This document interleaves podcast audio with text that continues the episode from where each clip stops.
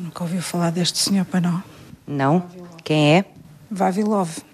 O primeiro cientista, estou a ver aí, não é? A perceber que para salvar a humanidade da fome era imperativo conservar a biodiversidade genética. Das plantas cultivadas. Este cientista era russo? Russo, sim, russo. E colheu germoplasma em Portugal eh, em 1926 e 27. Conservar o material genético das plantas. Garantir a diversidade. E assim assegurar o futuro da alimentação humana. A Organização das Nações Unidas para a Agricultura e a Alimentação, a FAO, tomou esta responsabilidade mundial em mãos e incentivou-a. Mas o que eu lhe queria mostrar é o acervo conservado. O banco tem conservado, neste momento, 44.752 acessos ou entradas de 225 espécies, de 143 uh, géneros, resultado de 128 missões de colheita, feitas no país, nos Açores e na Madeira. São só números? Não. São 40 anos de trabalho do Banco de Germoplasma Vegetal, o banco que guarda o material genético das espécies vegetais em Portugal. É um dos 170 bancos no mundo que tem mais de 10 mil incessos conservados, portanto, é referência nos relatórios da FAO. Vigiamos e garantimos um património inestimável, uma empreitada silenciosa, invisível, que guia os passos da engenheira agrónoma Ana Maria Barata para a Quinta de São José, nos arredores de Braga, dia após dia, ano atrás de ano. Há 20 anos. O banco foi para aqui em 97 e eu vim em 98, poucos meses depois. Não, não sente que é uma responsabilidade muito grande? eu não sinto.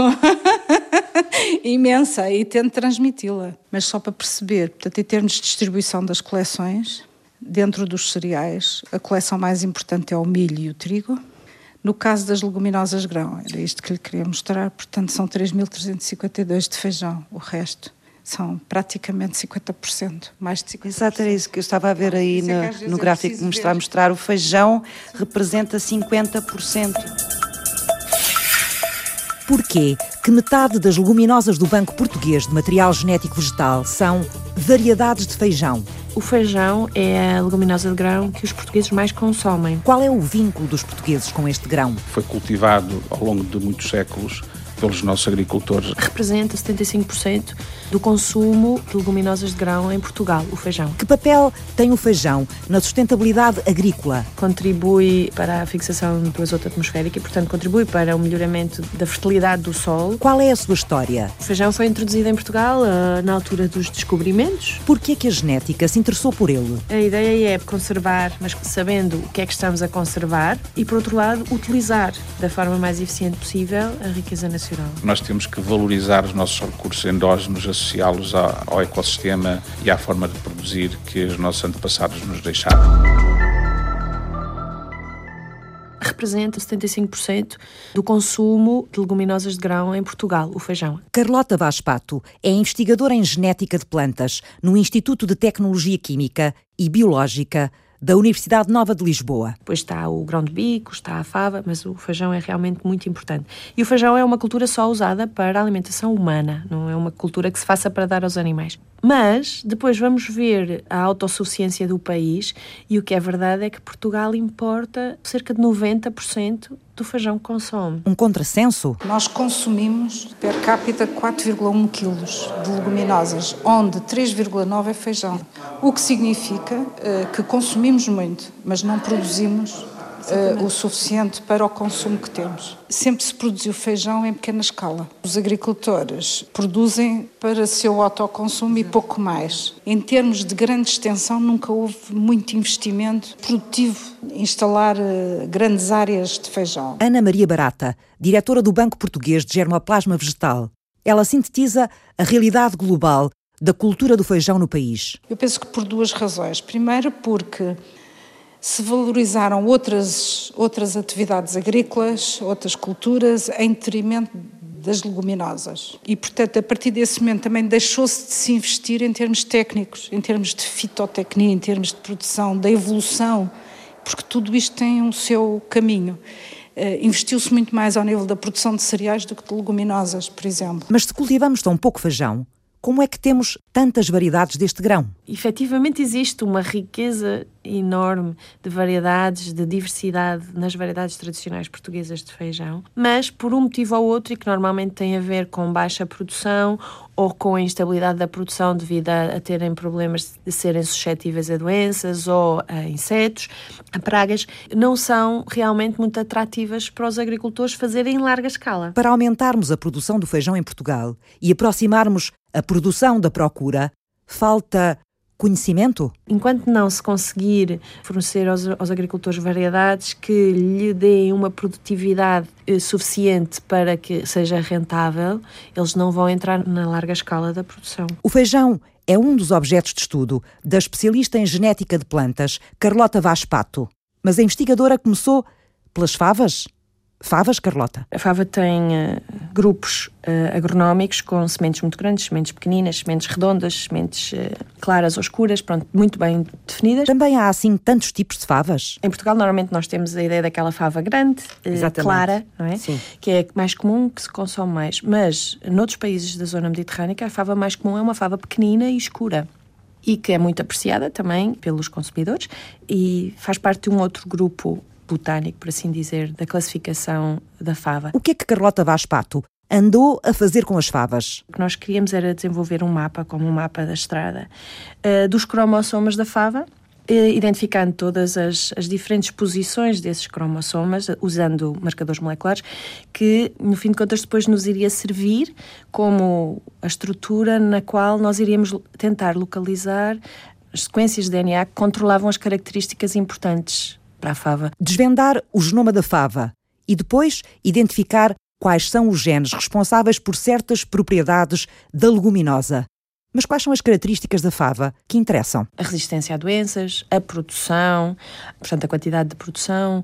Características depois têm a ver com a qualidade nutricional, tudo o que é teor em proteína, teor em fibra, alguns componentes da fava podem ter efeitos uh, negativos na absorção de nutrientes, portanto, são chamados os, os, fatores antinutritivos. E também é importante saber qual é o controle genético destas características menos boas para selecionar contra estas características, portanto, selecionar plantas que têm teores mais baixos de fatores antinutritivos, se isso for o objetivo final do desenvolvimento de uma nova variedade. Carlota aperfeiçoou-se na descoberta dos segredos das leguminosas. A engenheira agrónoma usa a genética vegetal para melhorar as plantas. Mas como? O processo de, de, quantificação de um composto relacionado com a qualidade na fava implica muitos passos. É uma, é uma, uma avaliação morosa e, e, cara, normalmente, porque isso vai implicar transformar a fava em farinha e depois passá-las por uma data de metodologias da, da química analítica, usar uh, instrumentos que não são baratos e depois avaliar para poder quantificar esses compostos. Para que é que serve medir a quantidade dos compostos que formam uma fava? Uma vez identificados esses esses genes, esses genes são a melhor ferramenta de seleção. Apurar as melhores sementes, conquistar maiores e melhores produções. É uma prática tão antiga quanto a descoberta da agricultura. Agora, é a genética que faz isso? A realidade é bem diferente, bem diferente da que Carlota conheceu em menina. Sou da Oliveira do Hospital, da Serra da Estrela. Da Serra? Tive a sorte de, de viver sempre rodeada de animais e plantas porque vivíamos numa quinta e a zona onde eu vivia é uma zona que nessa altura era a agricultura tinha um grande impacto nessa zona, era provavelmente uma das principais atividades e pronto, era todos os dias uh, estávamos no meio da natureza e da, da produção agrícola, no fim de contas. É uma zona de grande produção de queijo e vinho, bastava abrir a porta e estava lá tudo.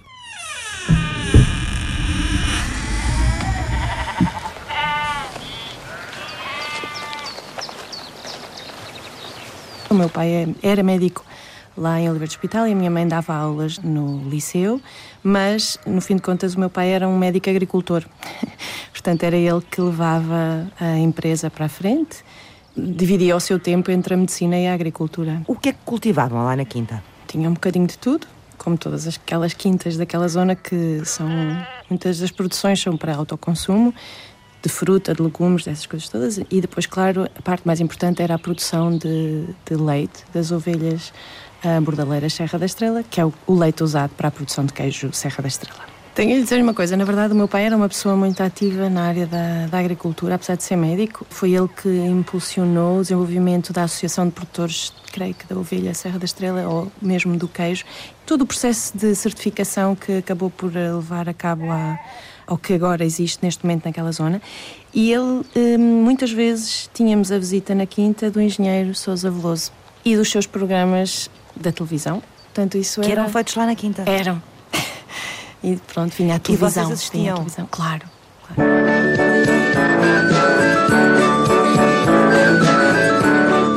Isso era muito engraçado porque, na verdade, os programas do, do engenheiro eram uh, davam valor às pessoas que trabalhavam na agricultura, explicavam à população o que de importante aquelas pessoas faziam. Isso fascinava-me porque realmente é, é verdade, não é? Tudo depende muito do que o agricultor faz, muito do que nós temos nos nossos supermercados depende tudo do que o agricultor produz na terra, não é? Uhum.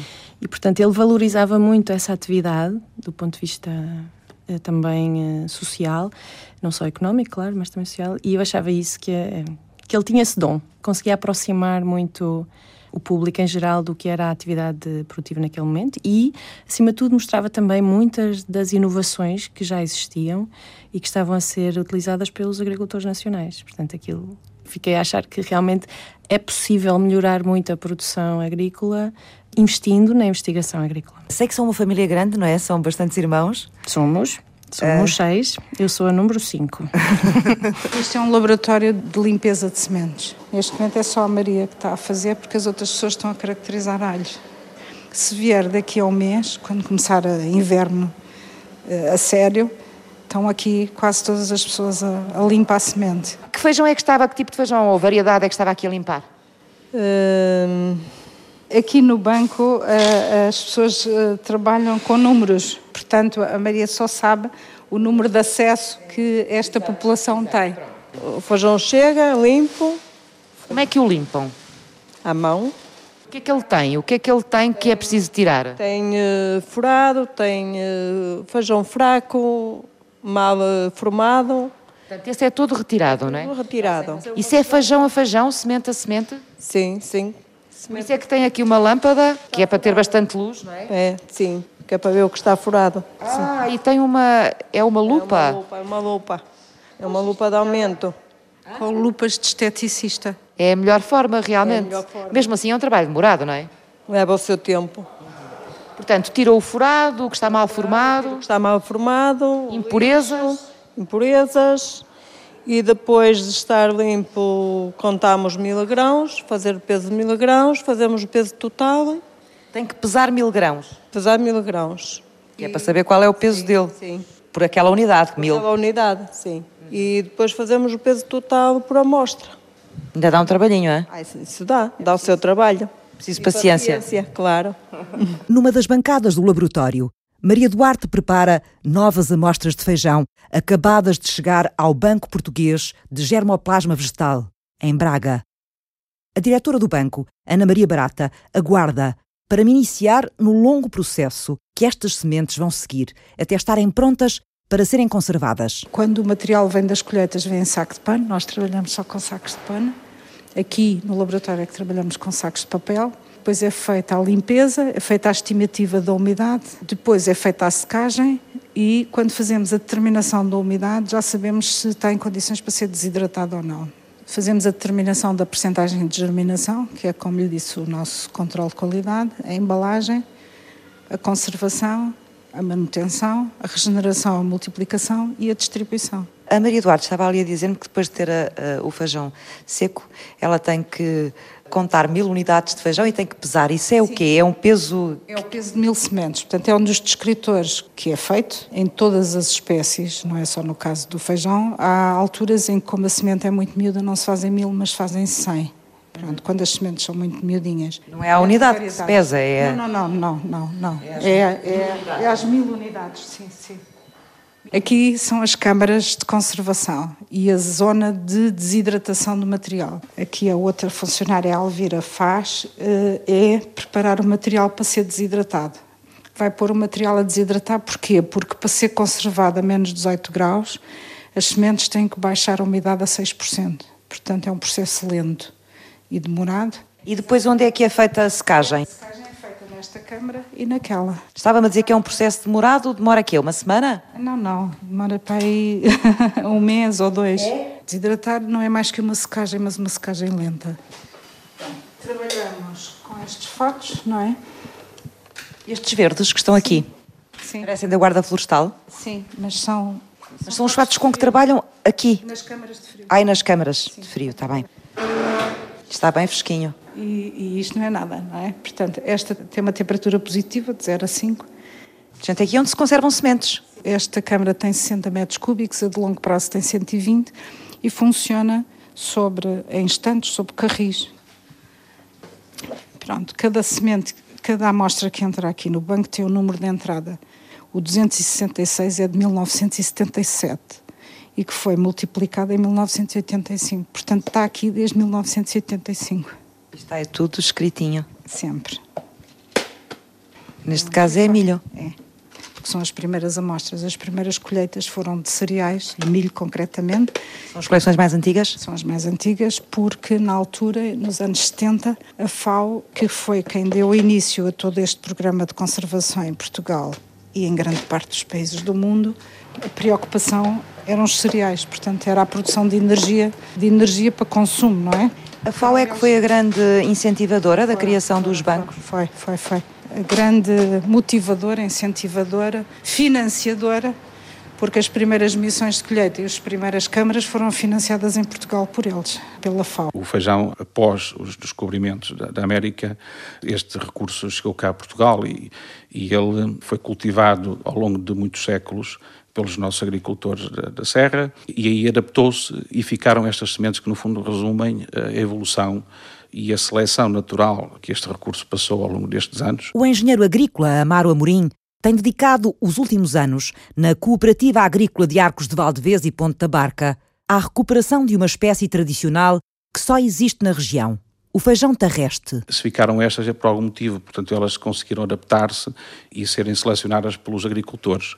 E nós não podíamos deixar perder este recurso que é nosso, que é endógeno, e foi por isso que se começou a fazer um trabalho de base que começou pelo levantamento das coleções de sementes e depois culminou no, no registro no Catálogo Nacional de Variedades. Um catálogo onde estão inscritas todas as variedades de espécies de plantas que podem ser comercializadas. O feijão terrestre só entrou nesta lista há cinco anos, depois do primeiro levantamento das variedades agrícolas que são produzidas na região de Arcos de Valdevez, feito há 17 anos. Era um trabalho que estava por fazer. Nesta altura, o trabalho foi feito eh, juntamente com o próprio Ministério da Agricultura e Desenvolvimento Rural, com o Banco de, de Germoplasma, porque nós não conhecíamos eh, em concreto a própria variedade, as características nu- nutricionais deste feijão, e com esse trabalho inicial foi possível fazer esse estudo. Foi o conhecimento que permitiu conservar, valorizar e aumentar a produção deste feijão. O feijão terrestre é uma variedade, uma variedade local. Ela é cultivada nas serras do Soares e da Peneda. Quando se fez o levantamento no, no início dos anos 2000 das coleções de sementes que os agricultores tinham, fez-se o levantamento nas áreas de, de encosta e montanha. E as áreas de, envolventes do Parque Nacional eram aquelas em que ainda existia grande quantidade destas sementes. As leis europeias também ajudaram o feijão terrestre e outras variedades regionais a tomarem o seu lugar no mapa agrícola nacional. Existia um vazio legal até início dos anos 2000, que foi colmatar com uma diretiva de 2009, em que estas variedades que são regionais, que são locais, até então não podiam ser inscritas no catálogo nacional porque elas têm muita diversidade genética, como podemos ver, o padrão de cores não é, não é homogéneo. E essa diretiva comunitária de 2009 veio permitir que se fizesse o registro no catálogo nacional destes recursos, destas sementes que, embora não sejam homogéneas, retratam a adaptação destas sementes à região. Por que a entrada no Catálogo Nacional de Variedades salvou o feijão terrestre? Nós não conseguiríamos comercializar uma semente eh, se ela não estiver inscrita no Catálogo Nacional de Variedades. Portanto, não fazia sentido estarmos a tentar recuperar um recurso genético, endógeno, se depois não conseguíssemos fazer com que se permitisse a comercialização da semente eh, no Conselho e noutros Conselhos limítrofes. Portanto, esse aspecto foi crucial. E agora que as mãos foram desatadas, onde é que a Cooperativa Agrícola de Arcos de Valdevez e Ponta Barca pretende levar o feijão? Nosso objetivo é precisamente eh, aumentar o número de produtores, aumentarmos a, quantidade produzida de feijão no local da sua origem e, com isto, potenciar novos produtos que possam acrescentar valor ao feijão. Recolher, tratar, conhecer, conservar e multiplicar o património genético das plantas de cultivo em Portugal. Garantir a alimentação humana no futuro. Que desafios é que exige aos agricultores, aos bancos de conservação e à genética de plantas? Qual é o papel e a importância das variedades tradicionais, como as do feijão, neste caminho e das variedades melhoradas? Como é que se articula o complexo mundo da subsistência contemporânea? Quais são os seus atores? e as perspectivas de sucesso? Perguntas que regressam ao ponto de partida na segunda parte. Até já!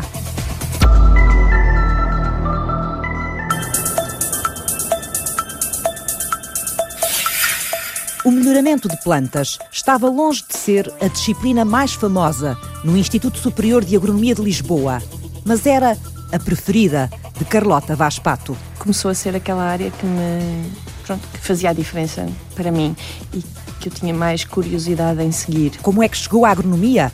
O pacto de Carlota com a terra vinha da infância, em Oliveira do Hospital, na Serra da Estrela. A ligação à terra era uma coisa que eu, que eu não gostava de perder. Não era uma coisa que eu quisesse perder, porque era uma coisa que me dava muito prazer e me era muito confortável. Mas, por outro lado, a procura de novas coisas, a, a, descoberta de soluções para os problemas que todos os dias apareciam era uma coisa que, não sei, me motivava no fim de contas. Usar a ciência para melhorar os processos agrícolas. O desenvolvimento da genética traçou o destino de Carlota. Muitas das uh, técnicas que têm a ver uh, com o estudo do DNA começavam a ser uma coisa muito mais uh, rotineira começaram a aparecer publicações com a utilização deste tipo de ferramenta para entendermos qual é a base genética de muitas das características que são importantes para a produção agrícola. E isso é uma ferramenta brutal para conseguir progressos no melhoramento, desenvolvimento de plantas mais resistentes, por exemplo, a doenças. O meu laboratório chama-se tem o nickname de Plantex. Hoje a investigadora Carlota Vaz Pato coordena o Plantex no Instituto de Tecnologia Química e Biológica, em Oeiras. Dedicamos-nos ao estudo da genética e da genómica das características complexas de plantas. Muita água correu debaixo da ponte, até aqui. Fui parar a Saragossa, ao IAMS, que é o Instituto de Agricultura uh, mediterrânica de Saragossa. E lá fui eu para Saragossa, no... mal acabei a licenciatura e migrei para a Espanha. O que é que esteve a trabalhar durante esses uh, dois anos de mestrado? Acabei por escolher trabalhar com um grupo espanhol em Córdoba. Fiz investigação em Fava, foi pronto, começou, foi é a verdade, primeira... foi na Fava, a minha primeira leguminosa. Exatamente. não, na verdade já tinha trabalhado já? em Tremoço, no projeto de fim de curso, já tínhamos trabalhado em Tremoço, portanto já era a minha segunda leguminosa. E esteve a trabalhar uma coisa ou a estar uma coisa que é a evitação. o que é isso? evitação é assim a tradução à letra da, do termo avoidance, que no fim de contas não é mais do que um mecanismo que algumas cevadas selvagens têm de evitar a infecção por parte do fungo da ferrugem dos cereais. Chama-se ferrugem, se calhar é interessante este pequenino detalhe, porque é um, um, um, fungo que cresce na superfície, é um fungo da parte aérea, na superfície das folhas e dos calos, e fica assim com um aspecto de cor de laranja, portanto parecido à ferrugem, e por isso é que se chama assim. Este fungo penetra pelos estomas das folhas, por exemplo, e a partir daí causa, desenvolve-se e multiplica-se e causa os problemas todos nas plantas.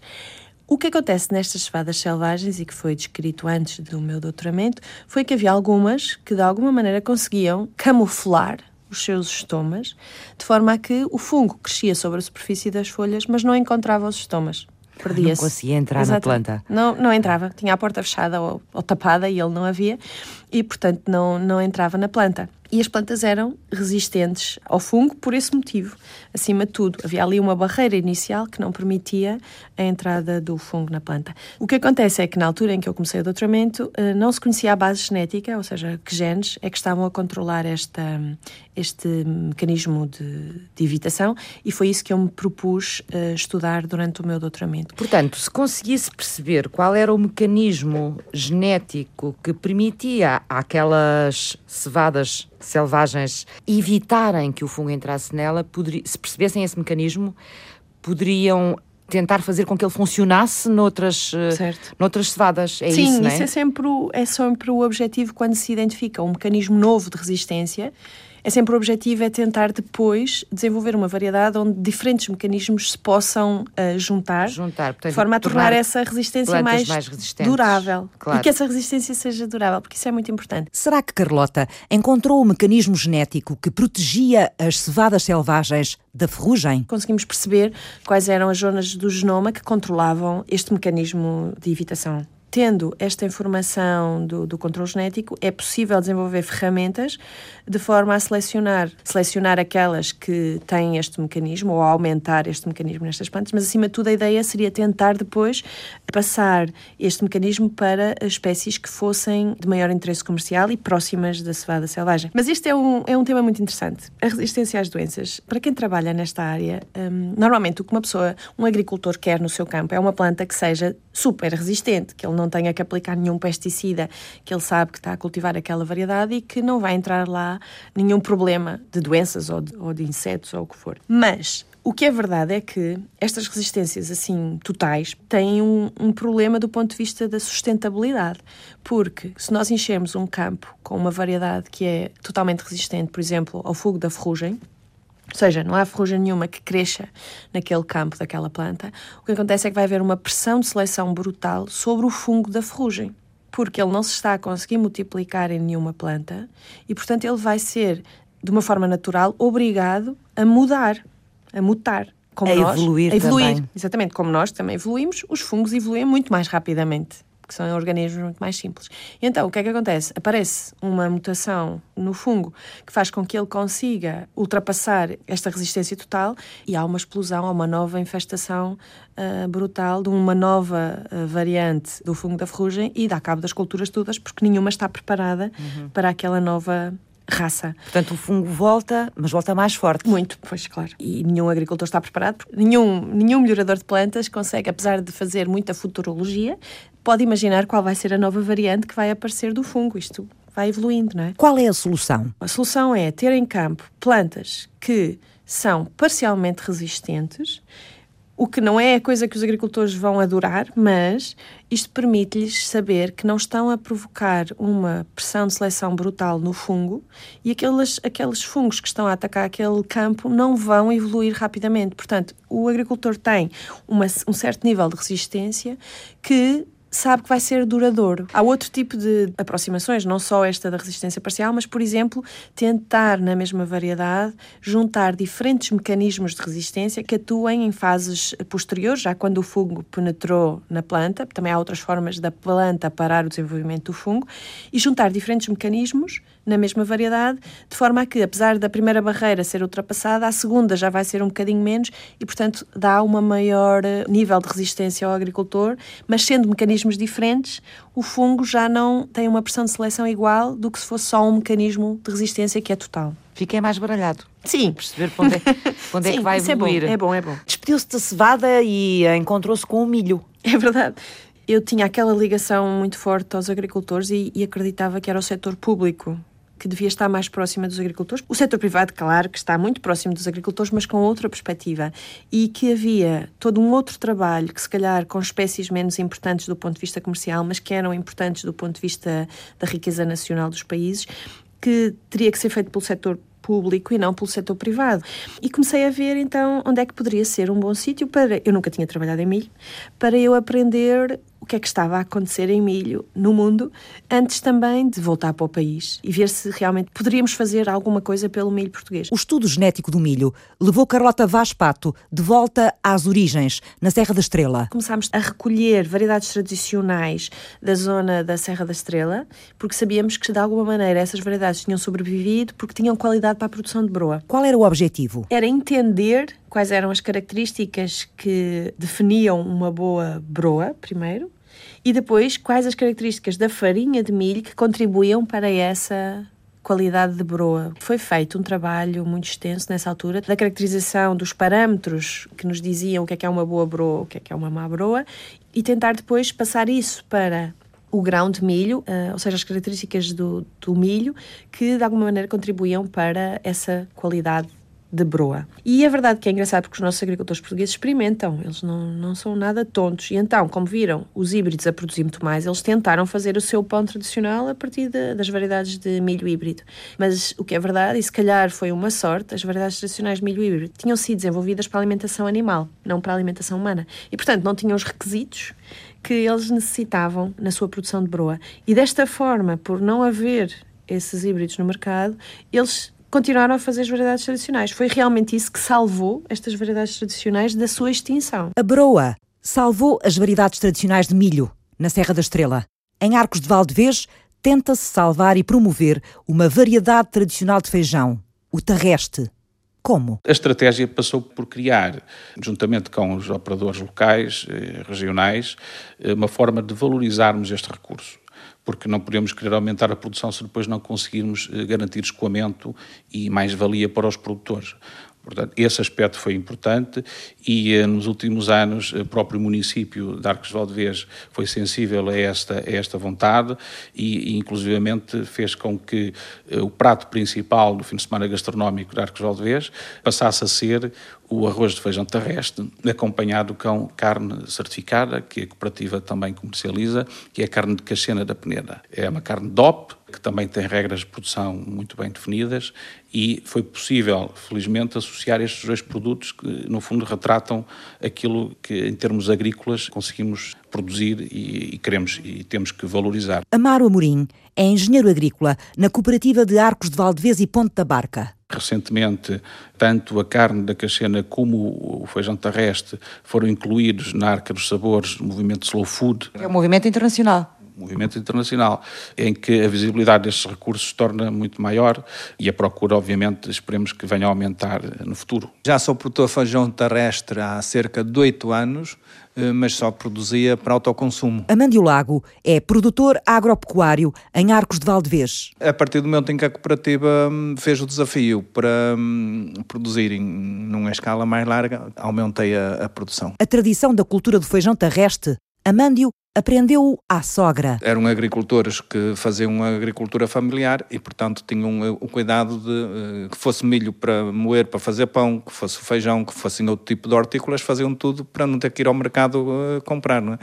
E este feijão em casa era consumido como? Como é que as pessoas normalmente o usavam? Tanto usavam para fazer as sopas, eh, como usavam juntamente com eh, o arroz de feijão eh, normal, prontos, o feijão malandro. Quando começou a cultivar este feijão, o que é que teve que aprender sobre ele? Não tive que aprender muito porque é um feijão que não é muito exigente. Como todas as espécies autóctones são, estão adaptadas e, portanto, é um feijão que inclusivamente resiste a, a temperaturas adversas e inclusivamente à falta de água. Ele adapta-se a qualquer zona. Se for uma zona de montanha, tudo depende, porque há microclimas, não é? Portanto, há zonas mais úmidas e zonas menos, menos úmidas. Em zonas mais úmidas é um feijão que praticamente não precisa ser regado durante o verão. Então, que cuidados é que ela exige do agricultor? Nenhuns? Exige o cuidado de preparar o terreno bem preparado, fazer... Bem preparado é o quê? Bem preparado é mobilizar o terreno, uh, pô-lo uh, lisinho para poder fazer a sementeira, faz-se a sementeira e depois uh, tem que se fazer uma, duas, três saixas, dependendo do ano, porque se for um ano úmido, as infestantes nascem em mais quantidade, portanto tem que se fazer mais saixas. se for um ano normal, uma saixa, duas no máximo é o suficiente. Sacha, já estou a ver que é limpar o terreno das uh, invasoras. Exatamente, das infestantes. E consegue-se limpar o terreno das infestantes sem dar cabo do, da, da planta? consegue limpar na totalidade, mas consegue-se limpar na entrelinha da planta, que já é o suficiente para libertar um, um bocado a, a planta do excesso de, de, sombra, não é? Outra vantagem deste feijão é que até ao momento eu não lhe consegui ainda descortinar que ele tenha alguma praga que eu possa, eh, portanto não temos que usar inseticidas, não temos que usar pesticidas, portanto é um feijão bastante resistente. É, é melhor bater na madeira.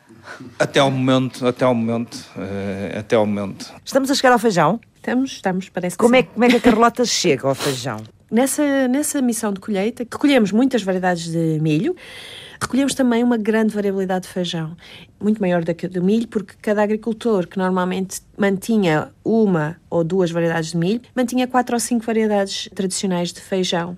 E o interessante é que demos-nos conta que os agricultores diziam este feijão é muito bom para fazer sopa, este feijão é muito bom para fazer feijoada, este é muito bom para fazer para comer em verde, este já não, este vai muito bem aqui neste terreno, este vai muito bem aqui neste terreno. Portanto, todos aqueles feijões tinham muitas particularidades relacionadas com a qualidade nutricional e organolética. E nós achamos, isto temos que ver mais detalhadamente se este conhecimento, se esta informação empírica que o agricultor nos está a passar é realmente comprovada com base num estudo científico caracterizar mais a fundo estes materiais que nos pareciam tão valiosos porque os agricultores continuavam a mantê-los em produção. Caracterizámos a diversidade genética que existia nas populações portuguesas e comparámos com a diversidade genética típica das zonas eh, de origem do feijão.